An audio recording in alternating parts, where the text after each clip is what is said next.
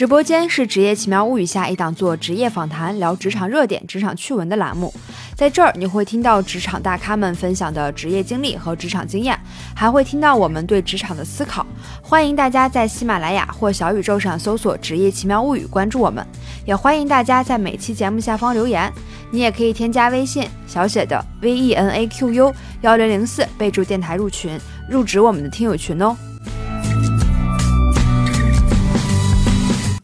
Hello，大家好，我是小 V。我们这一期的节目呢，会围绕着体制内的工作进行一些讨论和思考哈。为什么想要聊这个话题呢？其实这个源于一次我们听友群的讨论。当时我们听友群有一个小伙伴，公牌号是零二零的碳水教主，提出了一个想法，想去了解一下我们对体制内工作的一些刻板印象和实际真实的一个状态是不是一致的。所以我们就做了这样的一期节目啊，希望在这期节目中，大家可以听到我们对体制内工作的一些。些定义思考，以及我们请到的这个嘉宾，今天嘉宾一恒哈，会大家一起分享一下他在体制内工作的一些真实的经历。那么就有请我们今天嘉宾一恒来跟大家打个招呼吧。各位职业奇妙物语的小伙伴们，大家好，非常开心呢，受到小薇的邀请来参加咱们这一期一个关于职业方面的录制。呃，我叫一恒，目前呢是在一家事业单位工作。之前呢是在一家国有银行，所以呢正好赶上咱们今天的主题。对，体制内的工作哈，嗯，确实，因为我了解一恒的两份工作经历哈，截止目前为止，这两份工作经历都是在体制内的，对，所以请一恒先分享一下你这两段分别的工作经历都是在哪儿？好的，呃，我是一五年来到了北京读研，然后读了三年的学硕嘛。然后一八年正式毕业，我的专业呢是国际经济与贸易。然后大家知道，这属于一个经济类的学科。对。所以在毕业之后呢，去银行其实是我们整个很多专业的同学的一个选择。嗯嗯。所以在一八年六月份毕业的时候，我也顺利的拿到了工行总行的一个直属机构的一个 offer，然后也就正好去了，然后就一直工作到今年六月份，整整满打满算，好像正正好三年，哈哈。对。对，然后。呃，今年六月份离职之后呢，我现在来到了目前的这一家是属于中国物品编码中心，它呢是隶属于国家市场监管总局下面的一个二级的事业单位，然后在目前的话，主要从事的是教育培训相关的工作。嗯嗯嗯，这两段都是在这个体制内的哈，啊，而且两段工作经历，我觉得都挺有意思，都可以展开讲讲哈。所以在具体去讲你每一段的工作经历之前，我觉得我们先搞清楚一个概念。其实从一开场的时候就一直在说体制内，体制内，那都什么样的这种单位算是体制内的呢？嗯，其实体制内这个概念呢，是我们很多咱们普通人或老百姓经常提的一个概念。体制内其实大家可以这么理解，就是。跟咱们的政府，或者说跟咱们的呃国家有关系的一些职业岗位，都可以算是体制内。体制内的话，比较典型的，大家可能听到的，比如我们的央企，嗯，我们的国企。还有事业单位，对公务员，对吧？这都是非常典型的一些体制内的工作。嗯，那就刚好说到了这三大类哈，国企、央企和事业单位怎么做区分？我觉得是这样哈，就是我们在录制这期节目之前呢，其实我跟一恒在节目之前有个简单的交流，然后我当时其实也。对这三块的一个分类没有一个特别直观的，就是这个定义上怎么去做区分。虽然我可能提到国企，我知道有哪些单位是国企，嗯，然后哪些单位是央企，但是最大的区别和它的这个底层逻辑上的一些定义啊，请一恒帮我们分享一下吧。哎，好的，好的，谢谢小薇。是这样的啊，咱们先提一提央企和国企吧。呃，央企和国企的关系呢，我们可以首先这么理解，就是央企它一定是国企，但是国企它不一定是央企。具体解释一下啊，央企其实它背后它是隶属于国家资产管理委员会来管，也就是国资委直属的是央企。嗯，比如说我们呃经常听到的一些呃涉及到一些国家经济命脉的企业，比如说中国核电，比如说是呃中央汇金，对吧？我们金融行业的中央汇金，他们都属于是央企，因为这些东西。会涉及到我们的整个国民经济以及我们整个的百姓生活，都是息息相关的。然后国企呢，它的范围就更大一些。国企它一般是隶属于政府来管，包包括我们的中央政府以及我们的地方政府。就像我们工商银行，工商银行虽然在大家觉得在金融行业还是比较的举足轻重的哈，很重要，的对，但是它并不属于央企，它属于国企，它属于政府来管。因为我们工行呢，它是属于中国银保监会嗯来管理的。对中国有一个银行保险监督管理委员会，所以说的话，它是政府来管辖工行，包括我们的四大行，我们的所有的一些呃金融机构，这些都属于国企的范畴。所以呃，大家在日常生活中见到的，一般都是国企，央企的话，可能一般神龙见首不见尾，但是在暗中会发挥一个巨大的作用。所以说，这个是国企和央企的一个基本区别。然后再谈一谈事业单位哈，事业单位呢，实际上其实我们可以这么理解，就是我们国家会有我们的政府部门，但是我们的政府部门呢，很多情况下是在一些呃方面是呃，由于太咱们国家的国情比较复杂嘛，就是政府可能会涉及不到。我们举个例子，比如说社会保障和社会福利这方面，咱们国家会有民政部，对吧？这个民政部呢属于政府部门，但在政府部门之外呢，我们会有很多配套民政部去和民政部一起配合去执行社会保障工作的一些单位，我们称之为叫事业单位。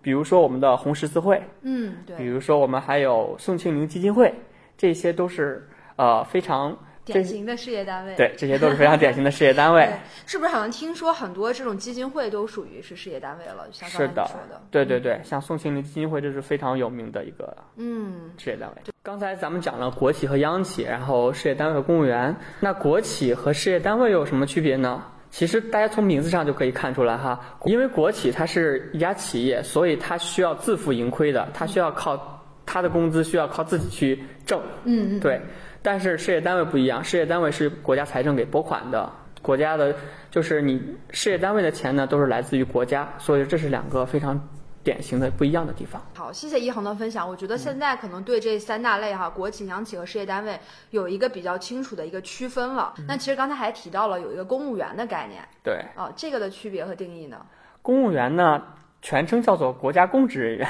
它是指的是国家行政部门的人员。嗯，就是咱们国务院，如果我没记错的话，大概应该是二十八个还是二十七个一个大的一个机构，就是国务院下属的机构。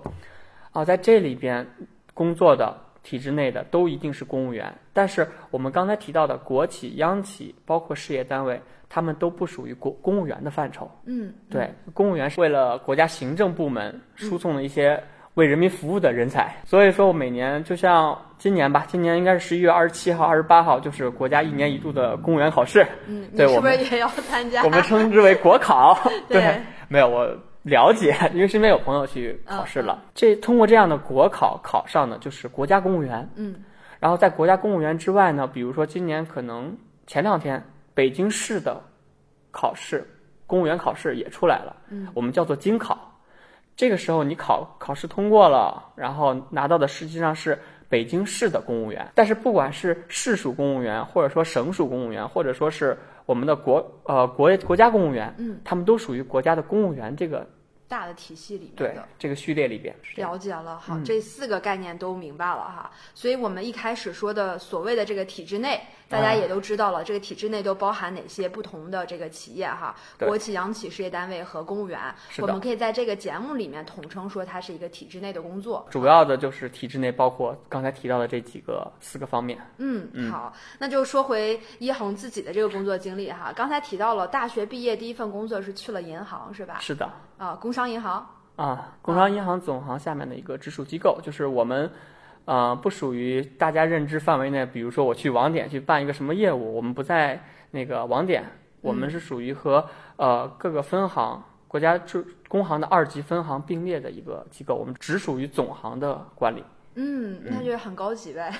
哎，要比被听出来了要比下面的这个银行要高级，网点的银行要高级一些，啊！其实做的一做的业务都差不多了，对、嗯我们都属于打工人嘛，对吧？那你当时做的主要是什么工作？呃，是这样，我们属于中国工商银行国际结算单证中心，我们主要负责的业务是整个工行在进出口贸易方面的国际结算具体的一个业务工作。咱们知道啊，国际贸易这个事情呢，实际上在银行的业务中是占有一个非常重要的一个比重，尤其是我们国家大力发展，就是说让我们的企业走出去，或者说把一些国外优秀的技术和产品引进来，在这个过程中不可避免的要涉及到一些国际结算的事情。嗯。所以呢，咱们国家的四大行，包括很多非常有名的商业银行，都积极的参与到整个的这个国际结算的业务中来。工行作为咱们的 四大行之首，对吧？对，在这个过程中也是发挥了非常重要的作用。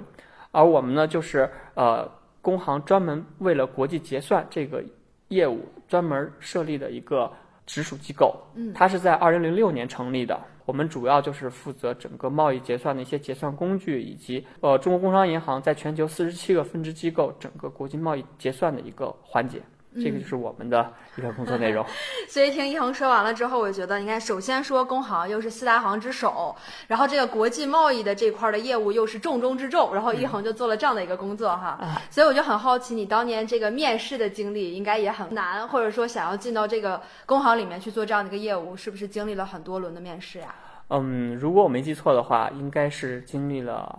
四轮。嗯，四轮面试。对，首先第一轮就是笔试，我们都知道。啊，其实像我们单位是不会进行社会招聘的，嗯，我们只会校园招聘。校招。对，我们其实笔试的内容跟公务员考试很像，要考行测。啊，行测。对，行测 就是那些图形推理啊、逻辑题之类的，语言表达之类的。对。那我觉得这个其实可以理解的，因为确实你在银行工作，你做的一些东西还是跟这个逻辑相关的，会有非常强的这种相关性。是的，然后但是银行跟公务员考试还有一点不一样的地方是，我们会考专业知识。我们在行测后面会有一些专业的试题，比如说涉及到我们整个货币银行学、金融学，甚至一些证券投资学之类的一些基本内容。然后笔试它也是按照成绩排名呗？对，比如说我们要招多少人，会按照一定的比例，大概是三比一的比例，嗯，就是设置一个笔试通过率。对，先筛选进去，然后第二轮再进行面试。对，第二轮面试。嗯，面试是跟谁面的？第二轮啊，第二轮面试主要是跟人事。人事那边的话，他们会根据自己在人力资源方面的一些专业的知识以及多年的这个 从业经历哈，就是对我们这个这个进入面试的这个选手们，对进行一个眼缘啊，或者说初步的一个评测，就是看看这个它适不适合我们这个企业的文化呀，或者适不适合我们整个的这个需要。嗯，对，这跟大多数其他的职业面试是一样的，都要 经过 HR 这关哈。对。所以说到这儿，如果大家对面试有什么样的问题的话，可以去听上一期。上一期我们找了一个这个招聘的负责人，然后跟我们一起去聊了一下面试的一些技巧和避坑指南。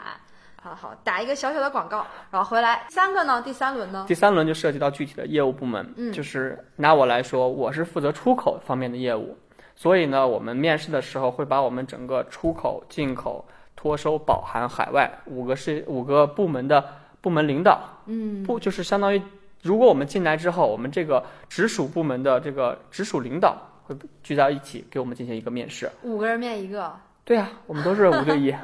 对。那我觉得这个压力还是有的哈，就实话实说，我还没有经历过这种呃超过三个人以上的这种面我一个人的。我最多就是一对三，没有超过五对一的这种，有点像论文答辩的那种感觉。是的，是的，就像是一个我站在台上表演，然后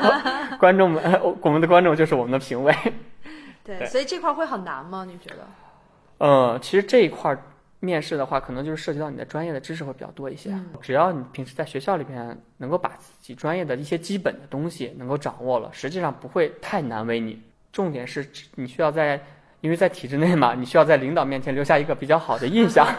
对这个是比较重要的。印象分也非常的重要。是的，是的。好，那最后一轮面试呢？最后一轮就是我们整个中心的老大，就是中心的老大。对对对，他们因为到最后一轮面试的时候，实际上剩的人基本上都差不太多了，可能就会淘汰那么几个人。嗯，对，大部分人应该都会留下，但是领导需要见见你们，熟悉一下，然后看一看，就是前经过层层筛选出来的人大概是一个什么样子的。嗯，符不符合他的一个要求和标准？对对对。这四轮面试哈，因为我之前听说过，他们叫考银行，因为有像你说的，一开始有这个笔试嘛，而且每一个这个面试的环节其实还很难，尤其是很多人觉得，我不知道现在是不是这个样子哈，就是会给户口，到银行工作会给户口，现在也是吗？嗯，这个话题可能是大家都比较关心的哈，对 对对。那、就是、我替大家来问一问，好 就这么直接。那我也就直接一点，是这样的，在前些年，因为银行是国有企业，嗯，而且是国有企业是每年的户口分配的一个大户，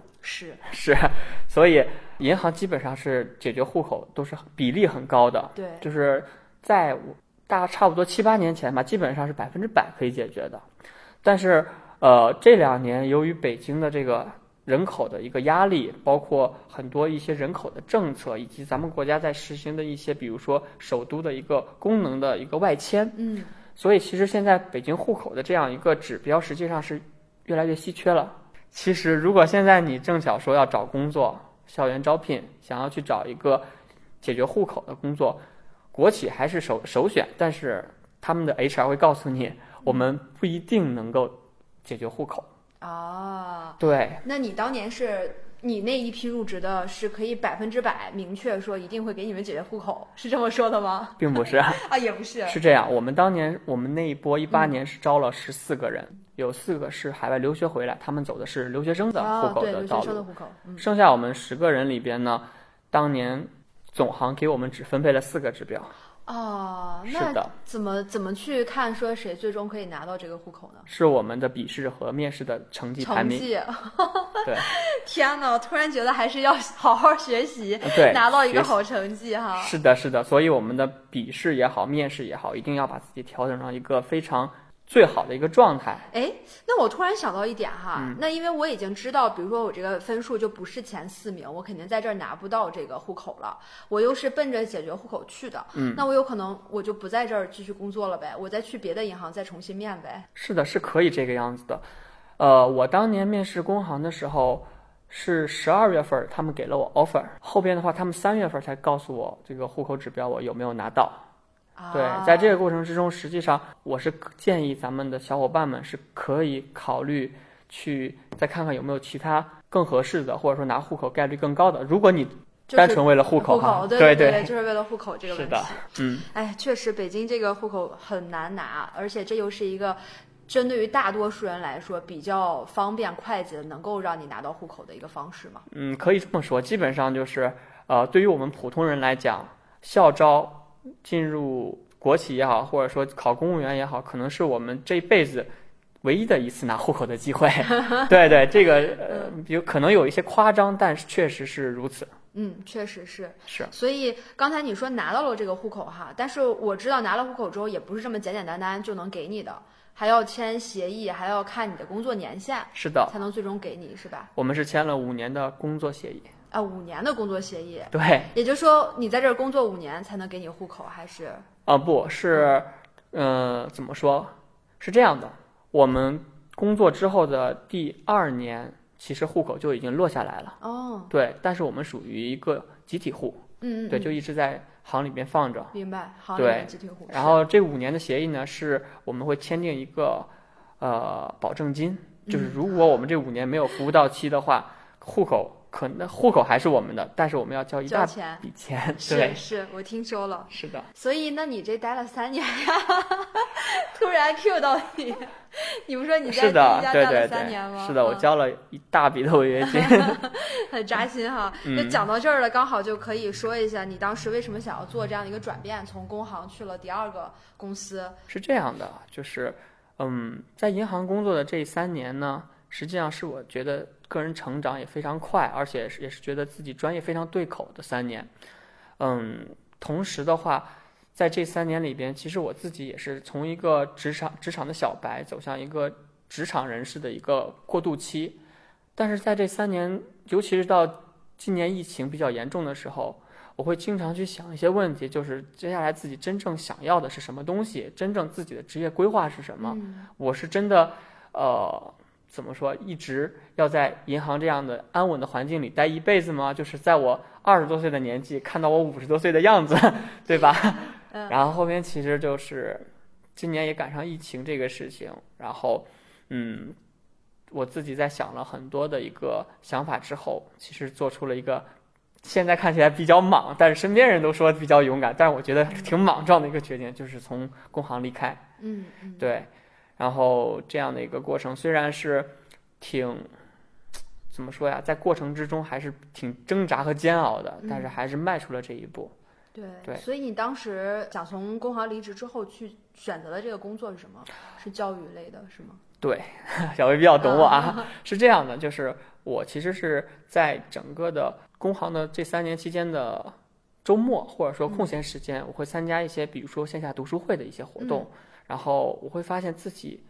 非常喜欢讲台，非常喜欢去跟大家去分享一些自己的想法，非常喜欢读书之后跟大家分享自己的感受。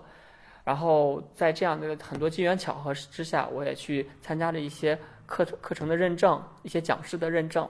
我会觉得这个行业或者说教育培训这个行业，可能是我真正想要去做的，可能是我可能会更加为之愿意去付出精力和自己的一个心血的。所以呢，其实从工行离开之后呢，我是非常想去教育培训这个行业的。嗯，我也在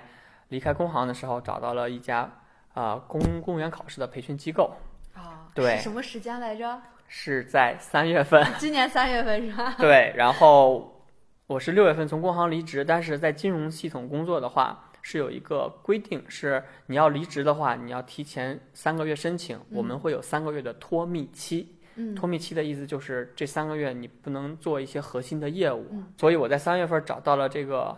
培训机构的这个教育培训岗之后，我本来以为能够顺利的实现一个职业的一个过渡，然后啊、非常转型哈，很大的一个转型。对对对，然后四月份、五月份，国家开始了对于某辅导、某帮的这个在线教育的整治。对，这对在线是刚才特意问了一下你的这个转变的时间，这个时间卡的就有点难过了。是的，然后三四月份这样的一个风暴之后呢，其实在线教育就已经遭受了很大的打击。我拿到了那个 offer 的那个企业也跟我说，呃，offer 我们可以给你，但是我们的待遇包括我们的工作内容都会有一定不同幅度的啊调整。下降，嗯对，然后其实我当时倒不是考虑的是调整，我考虑的是整个行业的风险，嗯，所以我在想，我当时就拒绝了，我说，嗯，山高路远，江湖再见嘛。对，江湖再见，嗯。是，然后就重新去开去开始找工作，因为，呃，我还是想做老师嘛，当时，然后就想着，要不然去公立学校做老师也是一个不错的选择。嗯，然后在六月份、七月份，国家正式出台了双减的政策，公立学校面临一场新的洗牌和这个变革。真的是叫生不逢时，或者一个转变的时候，这个时间点。是的，就相当于是，呃，我一个同学告诉我，你这种情况就相当于你穿越了，穿越到了呃清朝，然后发现自己是和珅，特别的开心，然后突然你的仆人告诉你，皇上驾崩了。对这个形容真的特别好，是的，但确实谁也没想到。是的，所以其实。在离开工行之后的一两个月之内，我的整个职业生涯是比较迷茫的。就是我自己之前选择的那条道路，前方告诉我前方正在修路，堵住了，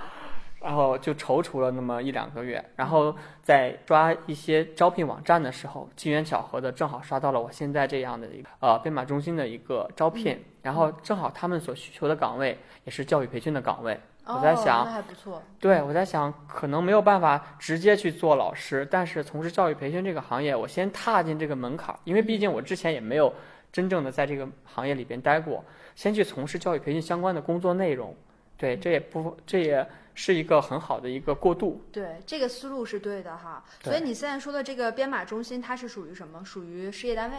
对我们目前是属于事业单位，属于国家市场监管总局下面的。嗯。对，但是提到这个编码中心，能再给我们解释一下吗？这个主要做的是什么业务？啊，这个的话，呃，我先简单介绍一下我们编码中心。其实，呃，最常见的一个就是我们不管去超市还是去什么地方购买商品，甚至是我们去取快递，大家会有一个非常常见的动作，就是扫码。扫码当扫码之后，它的所有的商品信息、价格这些都会体现出来。嗯我一直觉得这特别神奇，对，它是商特别神奇。品的身份证哈。对，小维说的这这句话特别好啊，就是我们的条码呢，就是它是商品的唯一边唯一的一个身份的认证，就相当于我们个人一样，我们自己的身份证一样，物也有自己的身份。嗯，所以呢，就是但是这个编码它不能说是。一个国家或者说全世界有不同的机构都在编码，那这样就没有办法形成一个标准，也不利于整个商品或者说货物的这个物流的效率的提升。嗯所以呢，在全球是有一个专门的国际组织叫 GS One，嗯。它是负责整个商品条码，包括物流单元的这个编码，甚至很多方面这个编码的这个机构的总的一个呃总部，对它负责制定各种标准，然后并让各种成员国去遵守这样的一个标准。这样的话，方便整个物品啊或商品在整个国际贸易中的流通，提升了一个我们整个的市场经济的运行的效率。嗯，所以我觉得这个挺有意思的。之前从来我只是知道说有编码这个东西，但是不知道它背后这个运行的这个什么政策呀，或者这个机制是什么。对，你在这儿的工作是教育培训，所以是去教大家怎么样运用这个统国家统一或者是世界统一的这种编码的政策去进行商品的编码，是吗？对，是这样的，就是呃，因为现在咱们国家有很多家，大大小小几千几千万家企业吧，但是实际上真正的去采用编码这样的企业，其实还是呃有很多没有去采用的。就是我们很多大型的规，就是比较呃规范的企业，肯定是会会采取这样的一个规则，嗯但是还是有很多企业他们不知道，甚至是不太会使这个东西，他们会觉得这是一个无形的支出 对。对，对，但是这个东西呢，又对于我们日常，比如说，呃，它可以帮我们去看一下这个商品它是不是这个企业生产的，嗯对吧？然后还可以去，呃，有一个非常重要的功能叫做食品溯源，就是我们可以通过扫这种商品条码或者说二维码去看它整个它的到我们手上之前它是怎么流通的，嗯，它是在哪哪一个地里边种出来的，对它的信息都神奇。对，就是在食，所以我们这项食品溯源的技术对于国家呃质量管理局或者说我们的这个食品安全这方面都是有非常大的作用。嗯，对，所以这个东西呃看似不起眼，但是实际上是会在方方面面影响到我们整个的生活。对对对我觉得这个挺有意思的哈。在我去了解你的这个编码中心的工作之前，嗯可能就没有。就是会很容易忽视掉说这个编码的重要性，是的，但你说完了之后，仔细一想，确实，你看我们这个桌子上摆的这个茶呀、水呀、买的食品啊，什么都是有编码的，是的不，仅仅只是说超市你去扫一下，对，万一出了什么样的问题，我能追源追溯，然后甚至能把这些东西都招回来，是吧？是的。然后呃，可以跟大家分享一个小知识，就是大家手上不不管是有什么样的商品，可以看看这个商品的条码的前三位。嗯，大家会发现它一定是六九零到六九九之间前三位，哦，是，因为这个是 GS One 给咱们中国所有的、哦给咱们中国的物品编码分配的前三位，就是六九零到六九九之间。如果大家发现了这个上面条码的前三位不是六九零到六九九之间的，那就是不是国内生产的。对，我觉得这这个特别好哈，我觉得这个非常实用。是的就有一些东西不是打着说，哎，我这个是什么某某国家进口的，是的但是你看一下条形码，发现是六九零到六九九，那就是，Made in China。是吧？哎，这个这个实用的小知识哈，是的，奇怪的知识又增加了，对，挺有意思的。好，还说回来你工作这一块儿哈，嗯就是那你现在在这个事业单位工作和跟你之前在这个国企工作有没有什么样不一样的这种体验？其实讲到这儿也可以稍微问一下我们今天主要想聊的哈，就是大家不一直都说我对这个体制内的工作有一些刻板印象，或者有一些打引号的一些偏见。嗯啊，这个主要是来自于大家没有在这儿工作过，可能一想到说你体制内的工作，是不是就随便说两个哈刻板印象，可能呃第一个就是觉得会很清闲，嗯，会有这样的实际情况。你不是说两个？吗？我再听一听第二个。你再听听第二个，嗯 我本来想一个一个说。好，第二个呢，就是跟职业发展有直接关系的嘛。啊在体制内是不是就是混日子啊？也是打引号的混日子啊。啊，我是需要工作年限达到一定的时间才可以给你升职，工作表现没有那么的重要。好，刚才小薇提的这两个确实是很多人对于体制内工作的一个呃认知，认知嗯对刻认知。对对对，好，呃，这个印象产生是有原因的，但是我可以负责任的告诉大家，是不存在的。呃，首先第一个，我们讲就是在单位里边端茶端茶看报，这个工作内容很轻松这个事情，啊、首先大家要知道，国企也好，体制内也好，我们都是有自己的工作内容的，这是第一个。尤其是对于国企而言，国企是需要有自己的一个经营的业绩的，它也是企业，对，虽然是国家控股或者国家管理，但是它也是一个企业，它需要每年给国家纳税。嗯，所以它这样的话，就会要求它对于自己的业务指标实际上是也会有的，虽然不可可能不像咱们的互联网的企业那种 KPI 定的那么高哈，对，但是我们其实其实工作工作也是非常的忙碌的，特别是像我们这边，因为我们做国际业务的，有一个非常明显的特点，就是每年十一、春节，包括五一的时候，我们国内会放长假，这个时候我们是不用上班的，但是国外的国际贸易还是要正常运行的，所以我们每年节后的第一天到第二天，我们从早晨 八点半正式上班，干到晚上九点多十点都是很正常的。哇，所以这个就很多人说，在国企工作是不是不用加班呀？其实并不是。并不是我们业务忙碌期的话，也是会经常加班的。可能加班的频率不像咱们互联网大厂这样，但是我们加班也是会需要的，就根据我们的工作安排。然后我们工作也不像大家认为的，就是看看报、喝喝水，那个跟我们没有任何的关系。我们都是出来打工的，就是 就是基本上也是需要。上班之后就立刻进入我们的工作状态，去处理我们今天的业务。嗯，对对对，是这样。所以刚才也问了哈，国企和事业单位的一个区别啊，嗯因为你同时都在这儿工作过，你觉得在第一个所谓的这个认知上有没有什么区别？就是工作相对来说比较清闲这件事儿。你刚才说的是国企里面，因为你在嗯工商银行，对肯定有的时候需要加班嘛。那现在在事业单位呢，加班多吗？呃，事业单位加班不多，但是也是需要加。事业单位有一个特点，就是它会有不同的一些时间比较忙。就像我们到年底了，接下来我们会有一个比较大的一个培训的一个项目，会把全国的四七个分支机构全部进行一个线上的培训。在这个过程之中呢，我们会统计人数，统计我们的这个各种的一个呃繁杂的出给他们出题，包括整个的一个呃平台的一个测试，很多的工作内容都需要要做。所以呃，我们可能加班不多，这个是承认的，对。但是我们工作的起来的这个，在工作过程之中，也是需要保持一个高度的工作状态的。嗯嗯。嗯好，我觉得还是一开场也说过了嘛，因为呃，不能代表说所有的体制内的工作都是这样子。叶恒只能分享说他在这个国企和他现在在的这个事业单位的一个情况哈。对。好，那第二点呢？第二点就是 大家提到的关于国企的晋升问题，以及就是国企的这个呃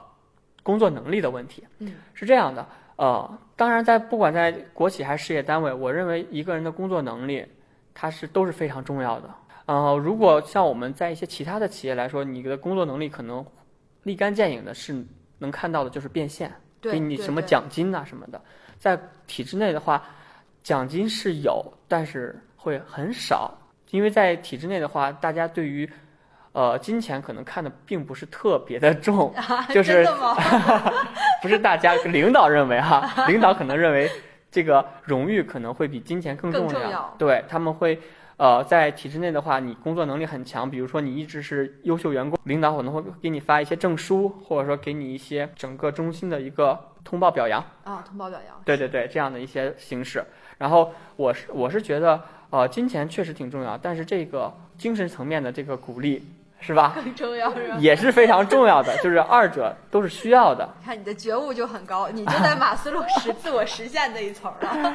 啊，倒没有了，是，嗯嗯，所以说，呃，工作能力还是需要。其其次就是晋涉及到晋升的问题。嗯，其实，在国企晋升，呃，能力强是一方面，其实国企跟其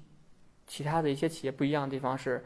国企还是要考虑一些人情世故。哎，就是你得会把你的情商，咱们说的那个词叫情商高一些。嗯，所以说，呃，国企其实是考验一个人综合素质。就是不仅仅说业务能力你得有，然后情商的考察也会相对来说高一些。对对对，这个确实，这个你不讲的话，我可能还想问你一个比较尖锐的问题哈。嗯这个也是之前有一个国企的小伙伴找我做职业咨询的时候，他提到的。嗯他就是觉得好像我跟领导关系不好，是不是我在这个国企里面就完全没有晋升的可能性？这个问题很尖锐啊。啊，这个问题有点尖锐，像一把利刃刺到了我的心上。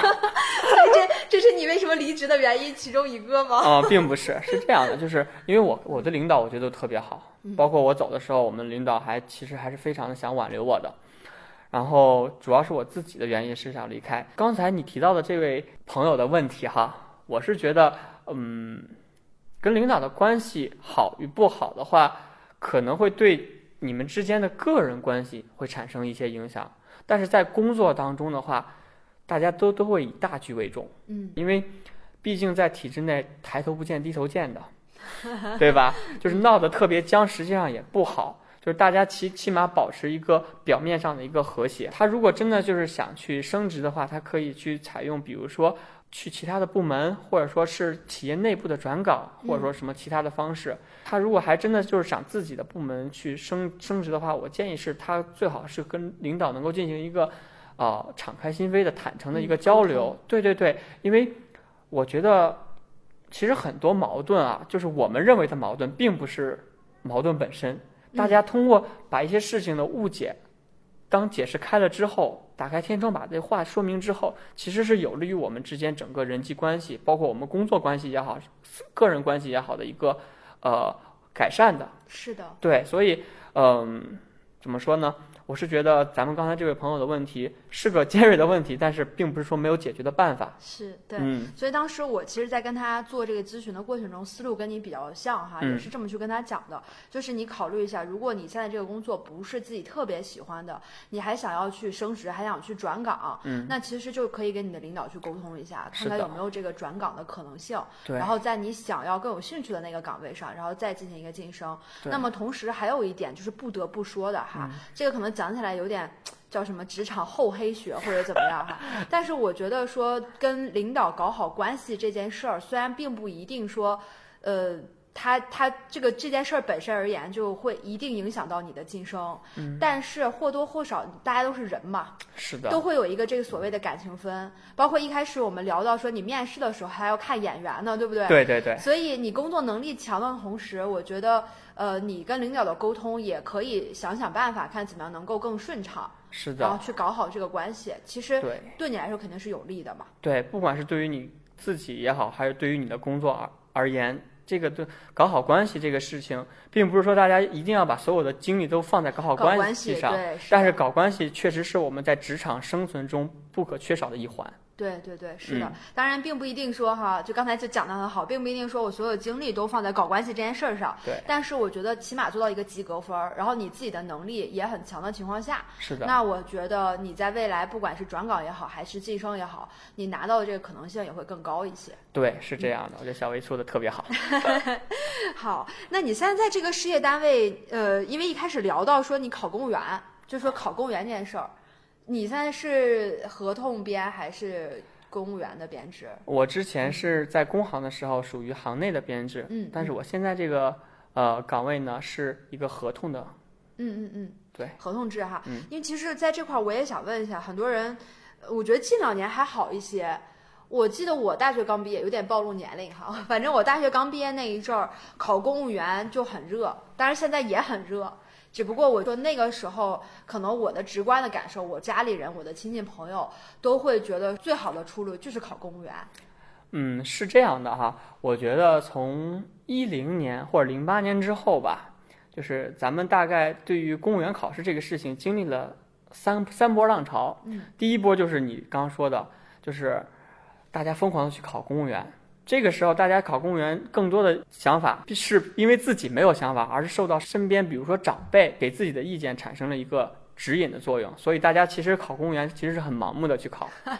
但是然后到了后边下一个阶段，就成了嗯，很多人说我要什么创业，或者说我要有梦想，我要去为了呃什么活出自我。很多人会有在这样的一个价值观的一个引导下，很多人说并不并不想说我去体制内，我不想这样过一辈子。嗯就是大家会投身于互联网的大潮，或者说一定要去什么大厂，嗯对吧？然后，但是现在是第三波的浪潮，就是大家又开始考公。但是你发现了没有？其实这波考公是有一个外部因素的刺激，就是疫情。哎，是的，因为这疫情的话，导致很多在外面打拼的人，要么自己的事业没了，要么自己工作的时公司没了。嗯，嗯嗯对，大家会发现，其实面对这样的一种不确定性的时候，体制内确实是一个非常好的一个旱涝保收的地方。嗯。所以去年、今年，其实我们可以看一下公务员报考的数据，对，对，用现在的一个流行的词叫做卷，很多岗位都是几百比一，甚至几千比一的这样的一个比例。对，刚才一恒刚好聊到这个哈，嗯其实也让我想到，一般情况下我会跟大家去讲职业规划的时候会提到嘛，嗯就是有两个你需要去看的，一个是内部，一个是外部。对就刚才提到了外部的社会大环境会导致有一些职业的需求，或者说大家就公务员考试的这个报考量也会激增，这个是跟大环境离不开的。是的，所以有的时候我们不仅仅要看自己内部，就是小环境哈，也要多关注一下外部的这个社会上的环境是什么。所以考公务员这块儿，嗯，其实我是想问啦，因为你现在是一个合同制的这个身份哈，是的，那你看到说跟你同样差不多职位的人的事、呃的这个公务员的编制和合同编制，它其实在这个福利待遇上的差距会非常大吗？嗯，是这样的。首先呢，我们谈一谈薪资上面，实际上合同和事业编的差距并不是很大。嗯嗯，在其他的一些福利方面，我个人觉得，就虽然我是合同制，但是我觉得我的单位给我的福利还是蛮不错的。嗯嗯，就是之前可能会有很多人说，呃，编制内和编制外的福利差距会很大，但实际上现在已经在逐渐的缩小了。我是这么，在我看到的是这个是这个样子，因为很多的事业专单位实际上都是在国家的指导下，在慢慢的走向一个。企业转企，我们说的所所谓说的转企的一个过程，就是大家会慢慢的把这种所谓的编制体、编制内和编制外这个福利待遇，尽可能的拉到一个相对公平的、相对公平的一个程度。嗯嗯，对，嗯应该也不会实现一个绝，因为没有绝对公平的事情，大家记得。嗯，是的，是的，嗯所以其实最大的说你你在这个合同制的和你是公务员最大的一个区别，其实就在于稳定性。稳定性上，对，好的，其实我也考过公务员 我就是在那个第一批的时候，嗯啊，这期节目我妈肯定会听哈，就是因为当时是我家里比较建议我去考，但是我自己本身。包括听过我这个节目的伙伴们，应该都知道我的性格，包括我自己一些职业规划的一些想法。我肯定是不愿意到体制里面去考公务员这条路的哈，不是说这不好，就个人选择嘛。个人，价值观的选择嘛，我是不会去的。但是我为什么还是去考了一下呢？就是因为说服不了家里啊。我觉得这也是一个小小的这个 tips 啊，给到大家。就是如果你实在是没有办法说服家里人，就让你去考的话，你就可以去感受一下。我觉得感受这件事儿，或者你有一个这样的呃考公务员的体验也不错。起码你知道都考了什么东西，你可以跟别人去交流。对，然后我用我的实力证明我考不上，然后我家里就再也没让我考过。嗯，其实考公务员这件事情，嗯、还跟一个词有关系，叫做“三十五岁危机哎，是的，”。是的，很多人说，呃，当代年轻人已经很卷了，然后再把我们前浪这些在一个企业待了五六年的人，这些老员工，经历上不如新员工，然后对于一些先进技术，比如说程序员写代码这个技术上，可能